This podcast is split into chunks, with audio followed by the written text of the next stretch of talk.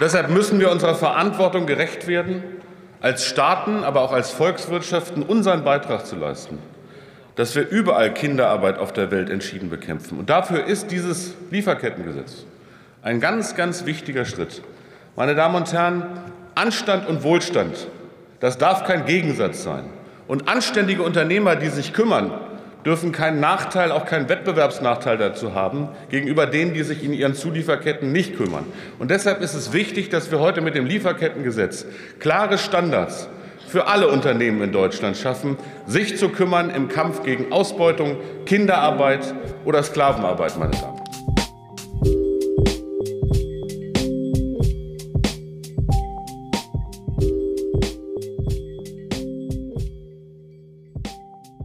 Herzlich willkommen beim Völkerrechtspodcast, dem Podcast für Wissenschaft und Praxis des internationalen Rechts.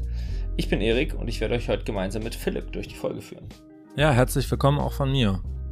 Wir sprechen heute über Wirtschaft und Menschenrechte, auch bekannt unter dem Stichwort Business and Human Rights. Im Intro habt ihr schon vom Lieferkettengesetz gehört, das am 1. Januar 2023 in Kraft tritt. Und was es damit auf sich hat, wie es mit den UN Guiding Principles on Business and Human Rights zusammenhängt, was an dem ganzen Konzept vielleicht kritikwürdig ist. Darum soll es in dieser Folge gehen. Es wird also darum gehen, dass Menschenrechte nicht, wie das ganz klassisch der Fall ist, äh, nur den Staat binden sollen und nur vom Staat beachtet werden müssen, sondern dass auch Unternehmen, also Private, sie ähm, berücksichtigen müssen. Ich finde das deshalb ganz spannend, weil multi multinationale Unternehmen gerade in der heutigen Zeit ähm, mittlerweile so eine Marktmacht haben, dass sie teilweise sogar mächtiger als einzelne Staaten sein können, kann man zumindest argumentieren. Und diese Macht soll nicht dazu führen, dass Unternehmen wie Amazon, Facebook, aber auch fossile Energieunternehmen sich von menschenrechtlichen Mindeststandards befreien können, die ja alle Menschen schützen soll. Und wie sich solche multinationalen Unternehmen mit Katzen ähneln und was Softlaw genau ist, das beschreibt nun jetzt gleich erstmal Isabel im Grundlagenteil und danach hören wir ein Interview von dir, Philipp, was du mit Michael Bader vom European Center for Constitutional and Human Rights geführt hast. Zum einen über seine Tätigkeit und zum anderen auch über ganz grundsätzliche Kritik am Recht.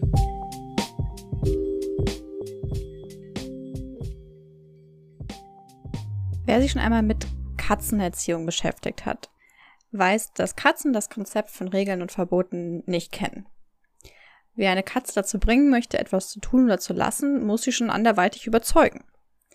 Nicht am Sofa kratzen etwa ist einer Katze als Müssen oder Verbot nicht vermittelbar. Dass der Kratzbaum aber eh viel cooler ist, eher schon. Manchmal. Kommt auf die Katze an. So in etwa funktioniert auch das sogenannte Soft Law im Völkerrecht und so funktionieren da eben auch die sogenannten UN Guiding Principles on Business and Human Rights. Diese wurden im Auftrag der Vereinten Nationen von Harvard-Professor John Ruggie 2011 vorgestellt, um ein zentrales Problem des Völkerrechts zu lösen. My question was, how do you know? How do you know that you respect human rights? And can you show that you do? Do you have systems in place that would allow you to, to uh, back that claim? Uh, and the answer was, well, no, not really. And so we developed something that we called human rights due diligence whereby companies can assess the, the impact that they have on in, in their supply chains with, with regard to workers and so on and so forth, uh, and modify their, uh, their behavior accordingly. Uh, and, and what has happened um, in the last five years or so, many governments have turned to this idea of human rights due diligence and turned it into national law, or in the case of the European Union, into regional uh, law. Nebenstaaten sind große private Unternehmen, sei es Google, sei es Amazon, seien es irgendwelche großen Ölunternehmen und so weiter und so fort. Sehr wichtige internationale Akteure, die sich insbesondere ganz stark im Bereich der Menschenrechte auswirken, etwa bezüglich ihrer Angestellten, etwa in den Lieferketten, ähm, bezüglich der Meinungsfreiheit im Rahmen der Internetunternehmen und so weiter und so fort. Sie sind aber eben keine Völkerrechtssubjekte, weil sie ja nicht staatlich sind ähm, in der Regel und daher auch nicht an das Völkerrecht, damit auch nicht an die Menschenrechte direkt gebunden und man kann diese ihnen gegenüber nicht durchsetzen. Ruggys Konzept hat nun drei Säulen. Die nennen sich Protect, Respect und Remedy. Die Staaten sind erst einmal verpflichtet, äh, Menschenrechte auch vor Unternehmen zu schützen oder beim Menschenrechtsschutz Unternehmen mit einzubeziehen, die Auswirkungen von Unternehmen auf den Menschenrechtsschutz zu berücksichtigen und auch wenn sobald sie selbstwirtschaftlich tätig sind, natürlich auch die Menschenrechte zu verpflichten. Die Unternehmen sollen die Menschenrechte respektieren. Das soll, soll sie insbesondere dadurch zeigen, dass sie ähm, Due Diligence walten lassen wollen, dass sie also zum Beispiel im Rahmen ihrer äh, Weiterentwicklung oder im Rahmen ihrer, ihrer Aktivitäten immer Impact Assessments machen sollen, wie sich ihre Tätigkeiten menschenrechtlich auswirken, dadurch äh, damit dabei eventuell die betroffenen Personen einzubeziehen und dann eben ähm, dementsprechend zu handeln. Und in der Säule Remedy sollen Zugänge zu Rechtsmitteln formeller oder auch informeller Art geschaffen werden, wenn durch Unternehmen Menschenrechte beispielsweise im Ausland verletzt werden. Rudge betonte damals, dass der wichtige Beitrag dieser Guiding Principles nicht in der Schaffung neuer Rechte liegt, denn es geht in allen Fällen nur darum, die bereits bestehenden, bereits bestehenden Korpus der Menschenrechte ähm, darauf Zugriff zu haben, dass zumindest die, die grundsätzlich anerkannten Menschenrechte und beispielsweise insbesondere im Rahmen der Unternehmen relevant, die von der ILO, der Internationalen Arbeitsorganisation, ähm, geschaffenen, vertre vertretenen Rechte respektiert werden.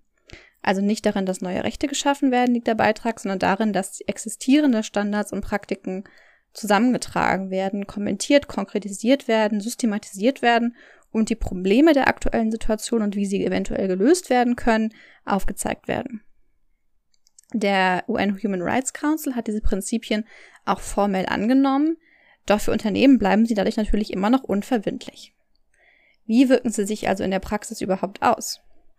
Ein Beispiel hier, hierfür ist Facebook bzw. der jetzt Meta heißende Mutterkonzern. Facebook hat vor etwa zwei Jahren das sogenannte Oversight Board ins Leben gerufen, als eine Art internen letztinstanzlichen Mechanismus, der beispielsweise über Löschentscheidungen von Posts, ähm, die verbotene Inhalten, angeblich verbotenen Inhalt haben, auf Facebook und Instagram entscheiden kann. An welchem Maßstab werden diese Löschentscheidungen nun also gemessen?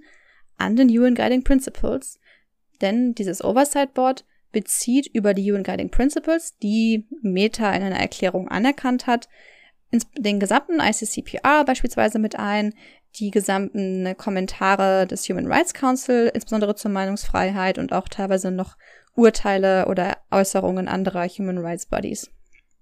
Und der Oversight Board misst dann die Moderationsentscheidungen von Meta hieran und entwirft Empfehlungen, wie die Policies von Facebook und Co. künftig auch zu ändern sein sollen, am Maßstab eben dieser Prinzipien. Meta kann zur Befolgung auch dieser Empfehlungen nicht gezwungen werden, aber schon aus Reputationsgründen und auch eventuell um staatlichen Regulierung vorzubeugen, wird es das doch in den meisten oder zumindest in vielen Fällen tun. Und das ist ehrlich gesagt mehr, als man zumindest von meinen Katzen sagen kann.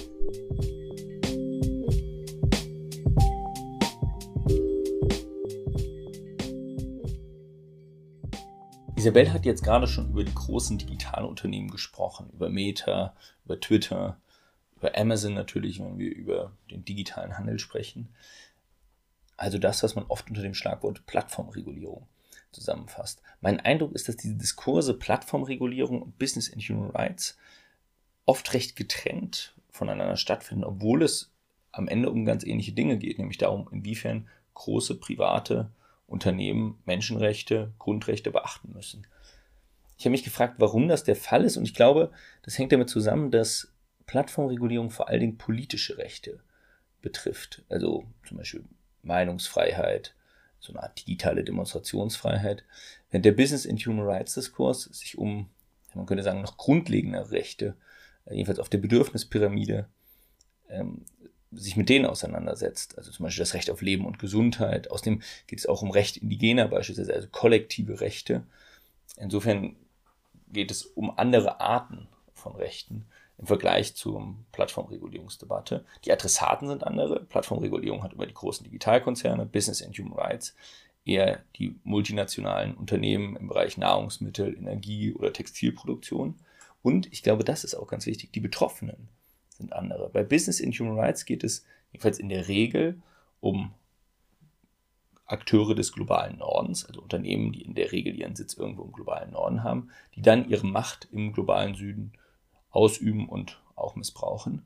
Bei der Plattformregulierung ist es auch so, dass die Akteure ihren Sitz im globalen Norden haben und dass sie auch viel Macht ausüben im globalen Süden, dass ja vieles der Moderation von Inhalten dort noch viel, viel schlechter funktioniert als im globalen Norden, dass es aber auch Effekte eben auf Menschen im globalen Norden hat, was, glaube ich, dazu führt, dass die Diskussion engagierter geführt wird und dass aufgrund der geringeren geografischen Distanz viele auch emotional mehr damit anfangen können, wer ihre Meinung, ihre Meinungsfreiheit angeblich beschneidet im Internet oder wer darüber Macht ausübt, äh, während eben Menschenrechtsverletzungen im globalen Süden physisch und ja, für viele dann, glaube ich, auch emotional äh, weit weg sind. Am Ende geht es aber bei beiden um die Regulierung und Einschränkung privater Macht.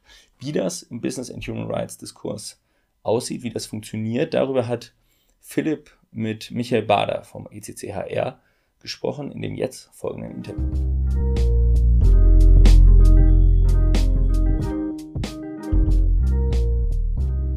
Ich freue mich sehr, dass heute Michael Bader bei uns zu Gast ist. Michael Bader ist Bertha Justice Fellow beim ECCHR, dem European Center for Constitutional and Human Rights hier in Berlin und war mehrjähriges Mitglied auch der Redaktion des Völkerrechtsblogs bei uns. Lieber Michael, herzlich willkommen, dass du heute bei uns bist. Ja, vielen Dank, dass ich hier sein darf. Zunächst haben wir ja gerade von Isabel schon gehört, was es mit den Guidelines on Business and Human Rights auf sich hat. Wir haben ja jetzt national auch ein Lieferkettengesetz. Vielleicht kannst du zu Beginn einmal kurz sagen, was das ist und wie das mit dem Thema zusammenhängt. Ja, sehr gerne. Ich würde auch gerne so ein bisschen zurückrudern äh, und nochmal so einen Blick nehmen, ganz kurz auf sozusagen, was ist denn das Unternehmen und äh, sozusagen, wozu dient es. Ähm, und da muss man einfach so ein paar basale Sachen sagen. Beispielsweise ein Unternehmen dient äh, der Profitmaximierung für beispielsweise AktionärInnen oder GesellschafterInnen. Und das Mandat der Direktorinnen von diesen ähm, das Mandat der Direktorinnen ist dementsprechend, die Kosten niedrig zu halten und die Geschäfte maximal profitabel. Äh, multinationale Unternehmen, und das ist auch wichtig äh, für, worum, also was überhaupt reguliert werden soll mit dem Lieferkettengesetz, ähm, sind also aus rechtlicher Perspektive komplett separate Einheiten. Also wir haben es mit einer Gruppe von Unternehmen zu tun erstmal, die rechtlich äh, komplett separat sind. Das multinationale Unternehmen ist also eine Gruppe.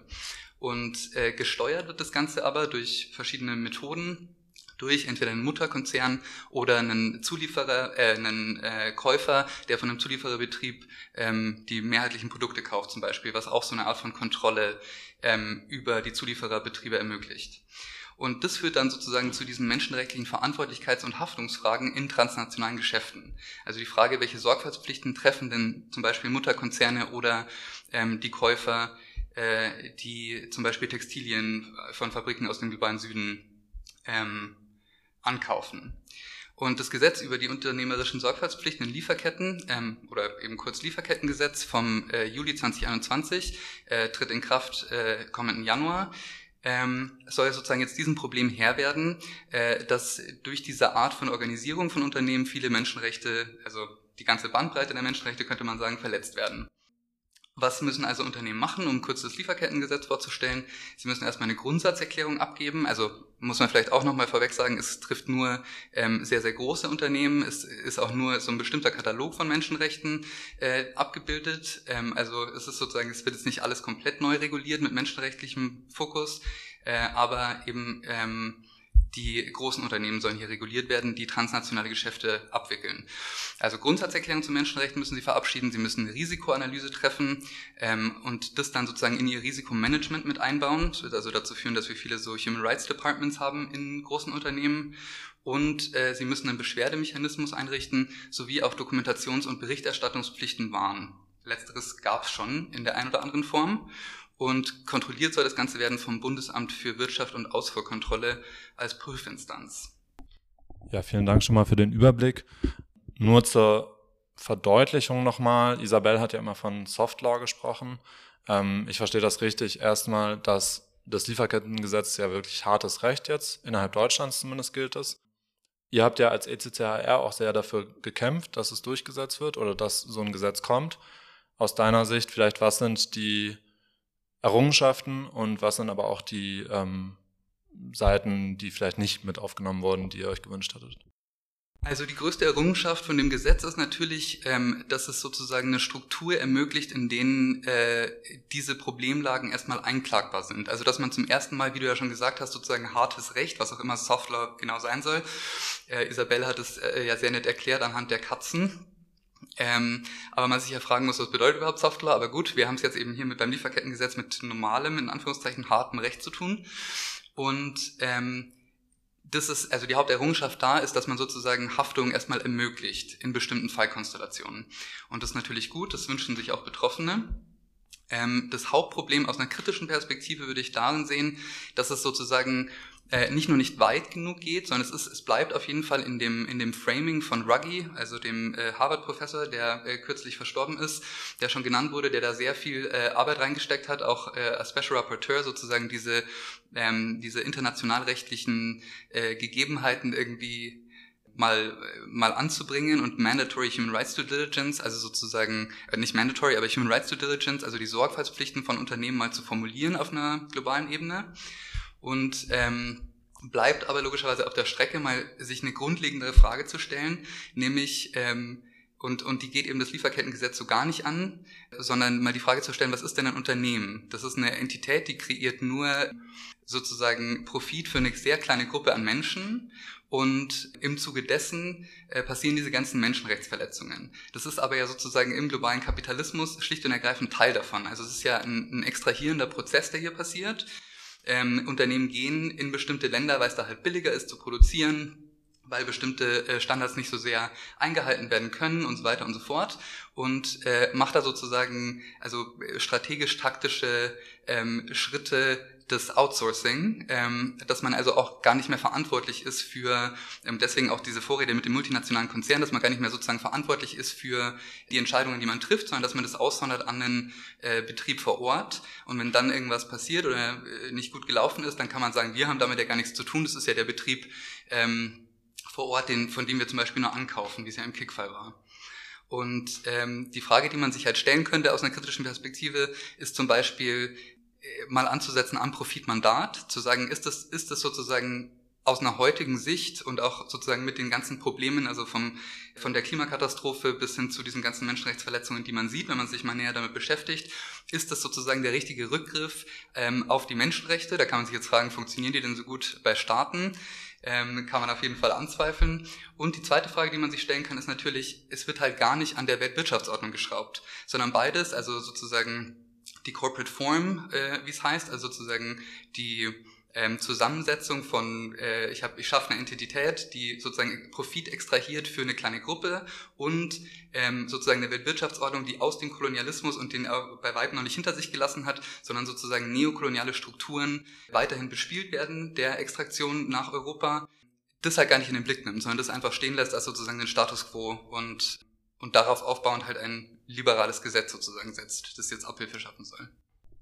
Du sagst liberales Gesetz oder auch liberales Recht. Ist denn ein Recht vorstellbar, das nicht liberal ist in dem Sinne? Also das ansetzt an den ökonomischen Strukturen, wie du es geschildert hast, vielleicht auch an den globalen ökonomischen Strukturen, ähm, was nicht nur in Anführungszeichen auf das ähm, liberale Mittel der Menschenrechte zurückgreift, sondern ja grundlegender funktioniert. Wie, wie wäre das vorstellbar? Ist das vorstellbar?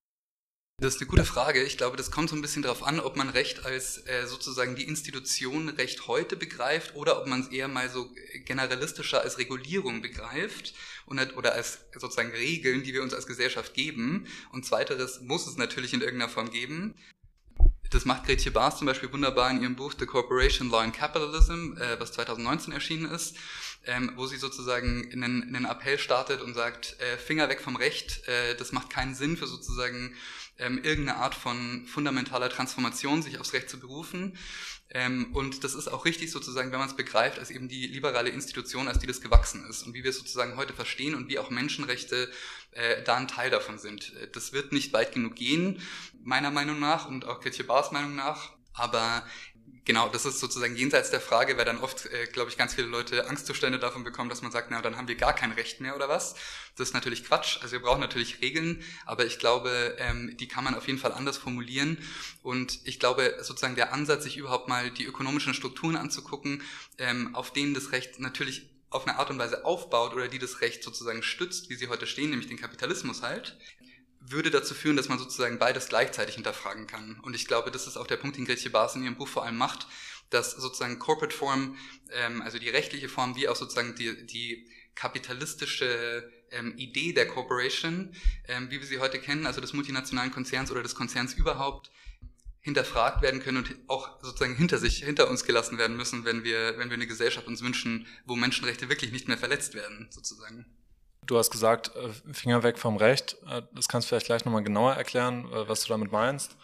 Äh, Gritje Bas nimmt ja auch Bezug auf Paschukanis und ähm, Paschukanis hat ja deutlich gemacht, dass, dass die Rechtsform eben eng mit der Warenform verknüpft ist nach Marx und so weiter.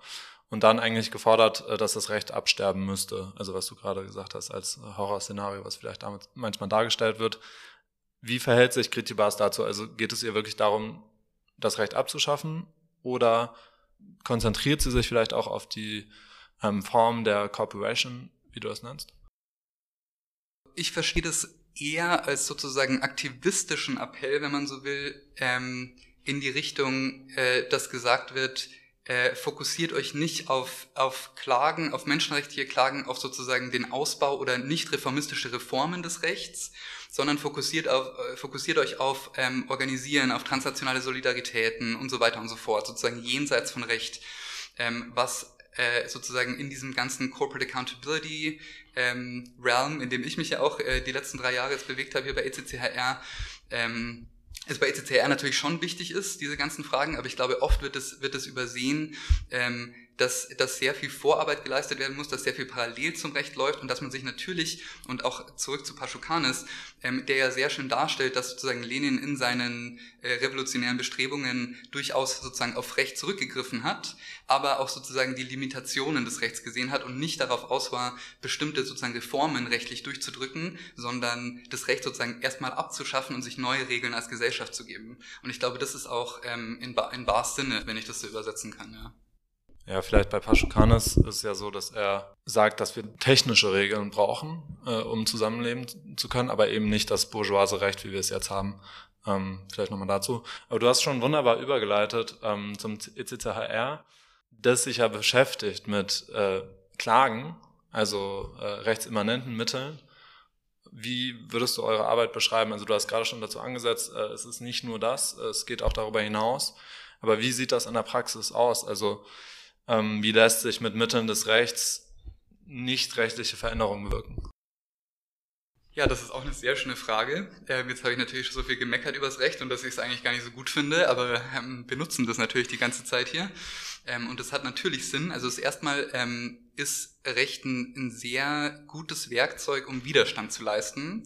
Es ist auch medial super, weil wenn man eine Klage gegen jemanden macht, ähm, dann äh, generiert das einfach sehr viel Aufmerksamkeit und das zu nutzen gilt es sozusagen, um bestimmte Diskurse ähm, entweder grundlegend mal zu führen oder um sie anders zu führen. Ähm, da können wir auch später noch mal kurz drauf eingehen, weil ich so ein bisschen über so Fallarbeit spreche im, im, im genaueren. Ich fand auch, ähm, einer der interessantesten Fälle ist der Kick-Fall, der ja verloren wurde vom äh, Landgericht in Dortmund aufgrund von einer formalen Geschichte, also äh, es war verjährt.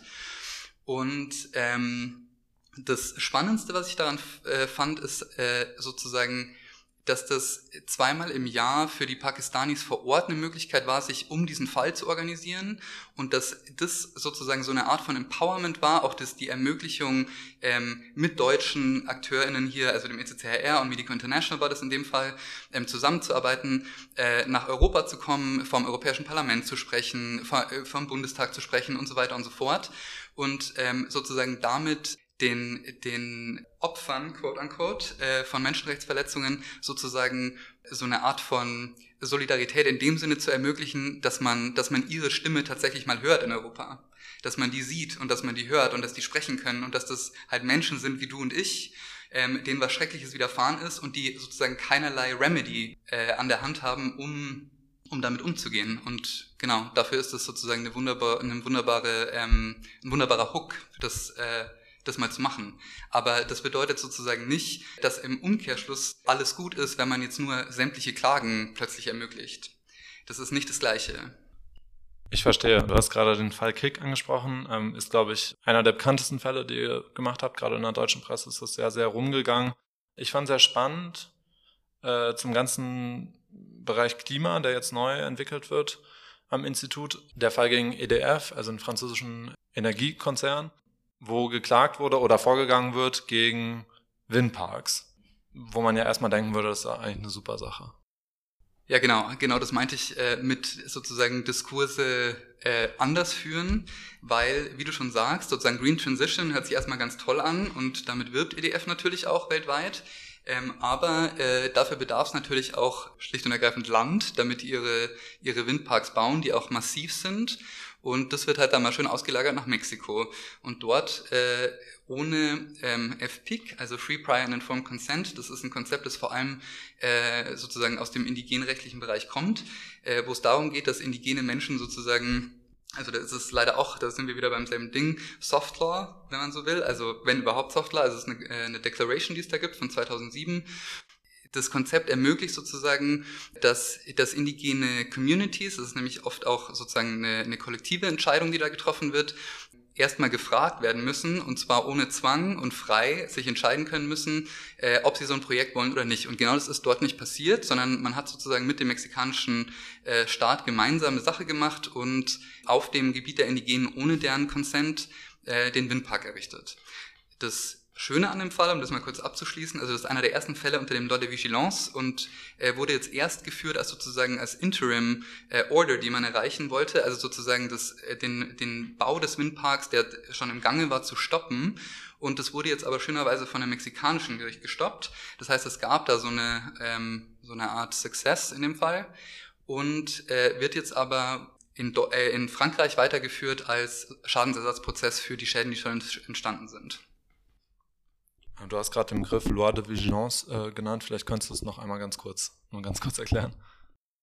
Ja klar, pardon. Das ist äh, sozusagen das Pendant zum Lieferkettengesetz, das schon 2017 äh, in Frankreich verabschiedet war. Sieht ein bisschen anders aus, ist auch ein bisschen äh, kürzer und knapper als, äh, als das deutsche Recht, aber ist sozusagen auf das gleiche aus und hat den, einen ähnlichen Frame, wie schon gesagt, der, der aus den UNGPs, aus den UN Guiding Principles sozusagen entstammt. Vielen Dank. Du hattest noch äh, einen anderen Fall mir in der Vorbesprechung genannt, ähm, den Fall Pari, auch im Bereich Klima, wo es aber dann tatsächlich um, um ähm, eine klassische Klimaklage geht, wenn ich das richtig verstanden habe. Vielleicht auch nicht. Ähm, was kannst du dazu nochmal sagen? Also ich glaube, das ist keine klassische Klimaklage in dem Sinne, ähm, dass sozusagen nicht auf diese Einhaltung oder dieses Target von 1,5 Grad hingewirkt werden soll. Das ist da Teil davon in dem Sinne, dass man sozusagen verlangt, äh, dass Holcim in dem Fall seine, äh, seine Emissions ganz hart reduziert, also den CO2-Ausstoß so schnell wie möglich reduziert. Ähm, aber es geht sozusagen auch darauf aus, dass man versucht, sozusagen Entschädigung oder Schäden schon einzuklagen, die bereits bestehen. Macht also zwei Punkte so ein bisschen anders, nämlich einmal ähm, sagt, naja, also Corporations, globale Konzerne sind, wie ja auch nach dem Carbon Majors Report, den man sich dazu mal durchlesen kann, ähm, sind irgendwie 100, die 100 größten Unternehmen sozusagen abgebildet, die für 70 Prozent des Klimawandels oder des CO2-Ausstoßes äh, verantwortlich sind. Die Methodologie kann man auf jeden Fall dahinter fragen, aber es macht zumindest mal einen Punkt in sich und dass man also eben diese Akteure mal äh, in den Blick nimmt und dass man sozusagen Schadensersatz einklagt im, im Sinne von so, es gibt schon Schäden. Also Klimawandel oder die Klimakatastrophe, die gibt schon, die spüren wir, also jetzt haben wir einen heißen Sommer in Berlin und alle schreien, oh, Klimawandel, total krass, aber ähm, die Folgen sind schon weitaus krasser spürbar natürlich äh, in ganz vielen Ländern, die dann auch interessanterweise immer diejenigen sind, die am wenigsten ähm, Emissions haben. Ähm, also wieder äh, im globalen Süden sitzen. Ähm, genau, und das ist so ein bisschen sozusagen, deswegen ist es keine, würde ich nicht sagen, es ist eine klassische Klimaklage, sondern versucht wiederum sozusagen den Diskurs so ein bisschen äh, zu verändern und anders zu führen und nicht nur zu sagen 1,5 Grad Ziel, 1,5 Grad Ziel, sondern ähm, zu sagen so, wir haben schon Probleme und es gibt auch Akteure, die wir ganz konkret in den Blick nehmen müssen. Also an jeder Stelle wird versucht, nicht nur das Recht zu verändern, wenn ich das richtig verstehe, sondern eben den Diskurs zu verändern, die gesellschaftlichen Verhältnisse zu ändern, im Idealfall die ökonomischen Verhältnisse zu verändern. Vielleicht ähm, für euch spannend noch, wir haben eine Folge ähm, mit Alexandra Kämmerer ähm, zu Völkerrecht und Öffentlichkeit. Da gibt es sicherlich einige Schnittmengen auch ähm, zu diesem Bereich, wo es eben darum geht, du hast vorhin die Symbolwirkung auch von Verfahren genannt, ähm, ganz zentral auch als Mittel des Rechts. Das wäre es erstmal von unserer Seite. Wenn du keine weiteren Fragen hast, bedanke ich mich sehr herzlich, dass du bei uns warst und viel Erfolg weiter. Ja, vielen, vielen Dank und schönen Tag. Vielen Dank für das spannende Interview mit Michael. Das war sehr interessant, das war sehr grundsätzlich, diese Frage, wofür dient das Recht eigentlich? Äh, diese Grundsatzkritik, die Michael auch geäu geäußert hat. Ähm, an, einer, an einer Stelle habt ihr darüber gesprochen, man hatte vielleicht fast auch den Eindruck, Michael sehnt es sich ein bisschen herbei, das Absterben des Rechts. Also das, ähm, er hat dann auch immer wieder betont, ähm, dann hat man so viel Angst danach, dass danach ein rechtsfreier Raum kommt und das sei nicht der Fall. Es müsse dann natürlich trotzdem auch noch Regeln und Zusammenleben geben. Trotzdem ist mir nicht so ganz klar, was damit eigentlich gemeint ist. Was soll kommen, nachdem das Recht äh, abgestorben ist? Was ist dann anders als jetzt? Ja, das ist eine sehr berechtigte und auch immer wieder vorgebrachte Frage, gerade gegenüber Paschukanis, ähm, der diese Absterbethese formuliert hat. Ja, das war nicht Gritje Baas, wie äh, auf die sich Michael Bader vor allem bezogen hat im Interview und auch sonst, sondern ähm, Paschukanis, Gritje Baas nimmt aber immer wieder ähm, Bezug auf Paschukanis, genauso wie die marxistische Kritik generell.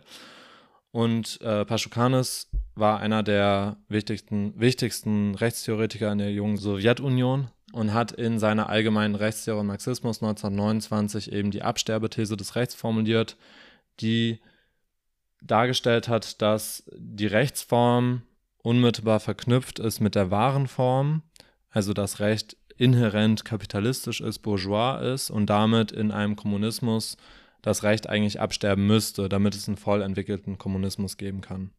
Das ist, wie gesagt, Ausgangspunkt einer Kritik des Rechts, die es heute noch gibt, äh, marxistische Kritik, aber auch feministische Kritik, postkoloniale Kritik.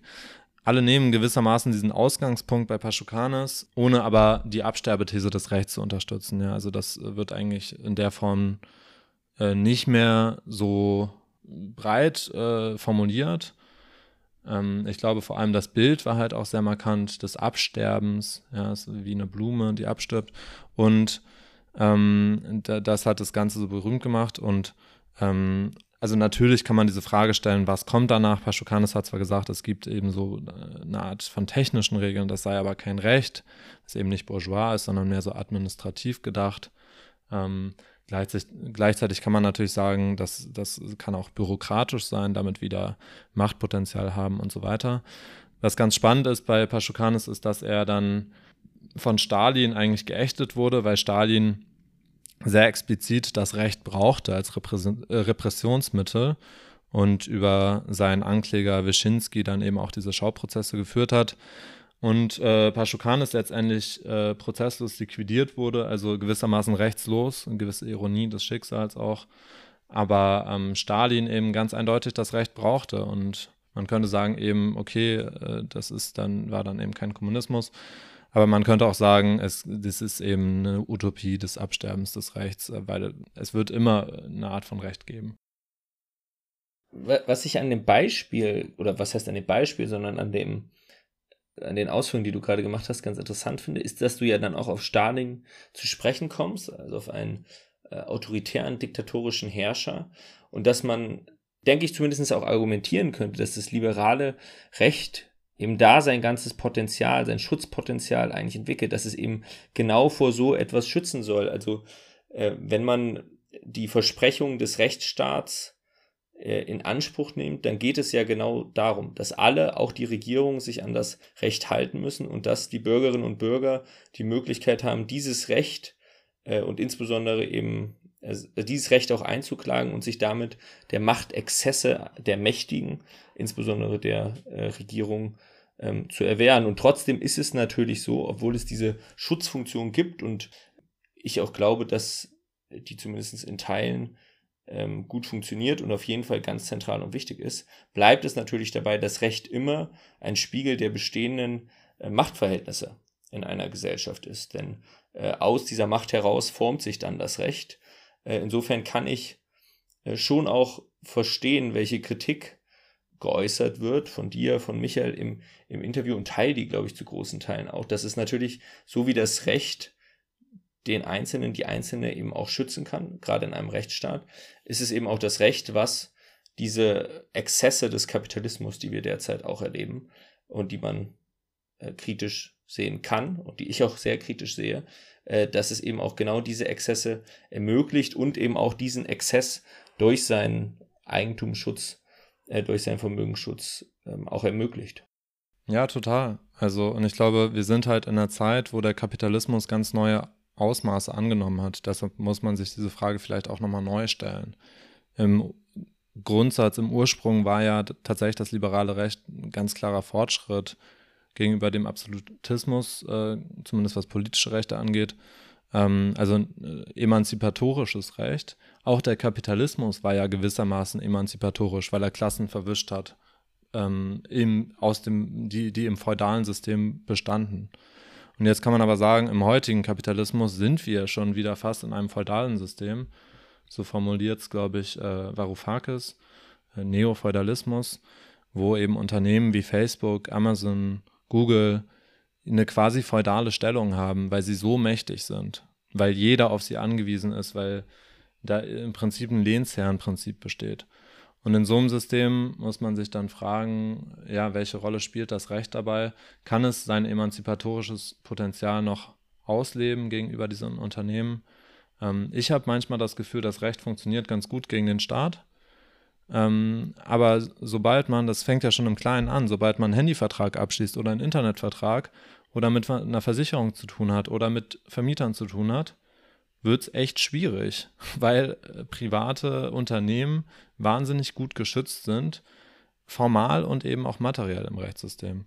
Also es muss, glaube ich, gar nicht das Große sein, es fängt dann tatsächlich schon im Kleinen an die, die emanzipatorische Funktion des, des Rechts und der Grundrechte, gerade in Bezug auf Eigentumsverhältnisse, ist ja auch eine Frage, die ähm, äh, dir als Berliner äh, vielleicht öfter begegnet im politischen Raum, jedenfalls als mir aktuell äh, als Niedersachsen, äh, weil es ja die Frage, also die Frage rund um Eigentumsrecht, Grundrecht auf Eigentum, aber auch äh, der, dem Grundsatz, dass Eigentum verpflichtet, wie er in unserem Grundgesetz vor, äh, wie er in unserem Grundgesetz vorgesehen und enthalten ist, ähm, die Frage damit auch verbunden rund um Eigentum und äh, Sozialisierung, dass all die Fragen sind, die aufkommen im Kontext des Rechts auf Wohnens und ähm, der Initiative Deutsche Wohnen enteignen in Berlin. Ja, total. Und wenn man sich das auf einen globalen Maßstab äh, vergegenwärtigt, wo ja die Verhandlungspositionen nochmal wesentlich ungleicher sind, wenn man sich überlegt, wie indigene Rechte wirklich äh, multinationalen Unternehmen wie EDF entgegenstehen, ähm, da wirklich keine Waffengleichheit, wie wir das eigentlich fordern, herrscht, dann ist eben die Frage, ist es dieser formale Wunsch nach Gleichheit und universalen Menschenrechten in der Praxis dazu in der Lage, ähm, dem zu begegnen.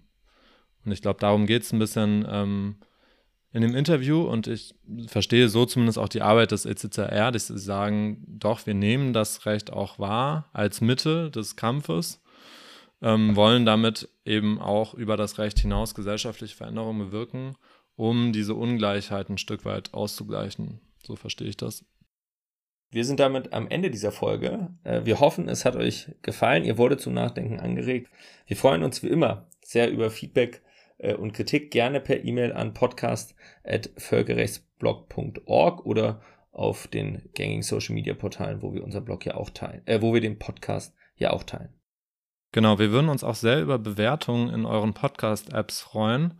Die helfen dabei, dass der Podcast bekannter wird und dass ihn mehr Leute hören. Das freut uns wiederum sehr. Das war es jetzt erstmal von uns. Vielen Dank fürs Zuhören und bis zum nächsten Mal. Tschüss auch von mir und bis zum nächsten Mal.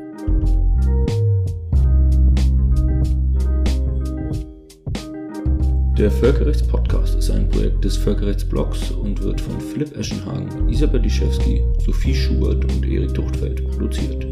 Technische Unterstützung leistet Daniela Rau.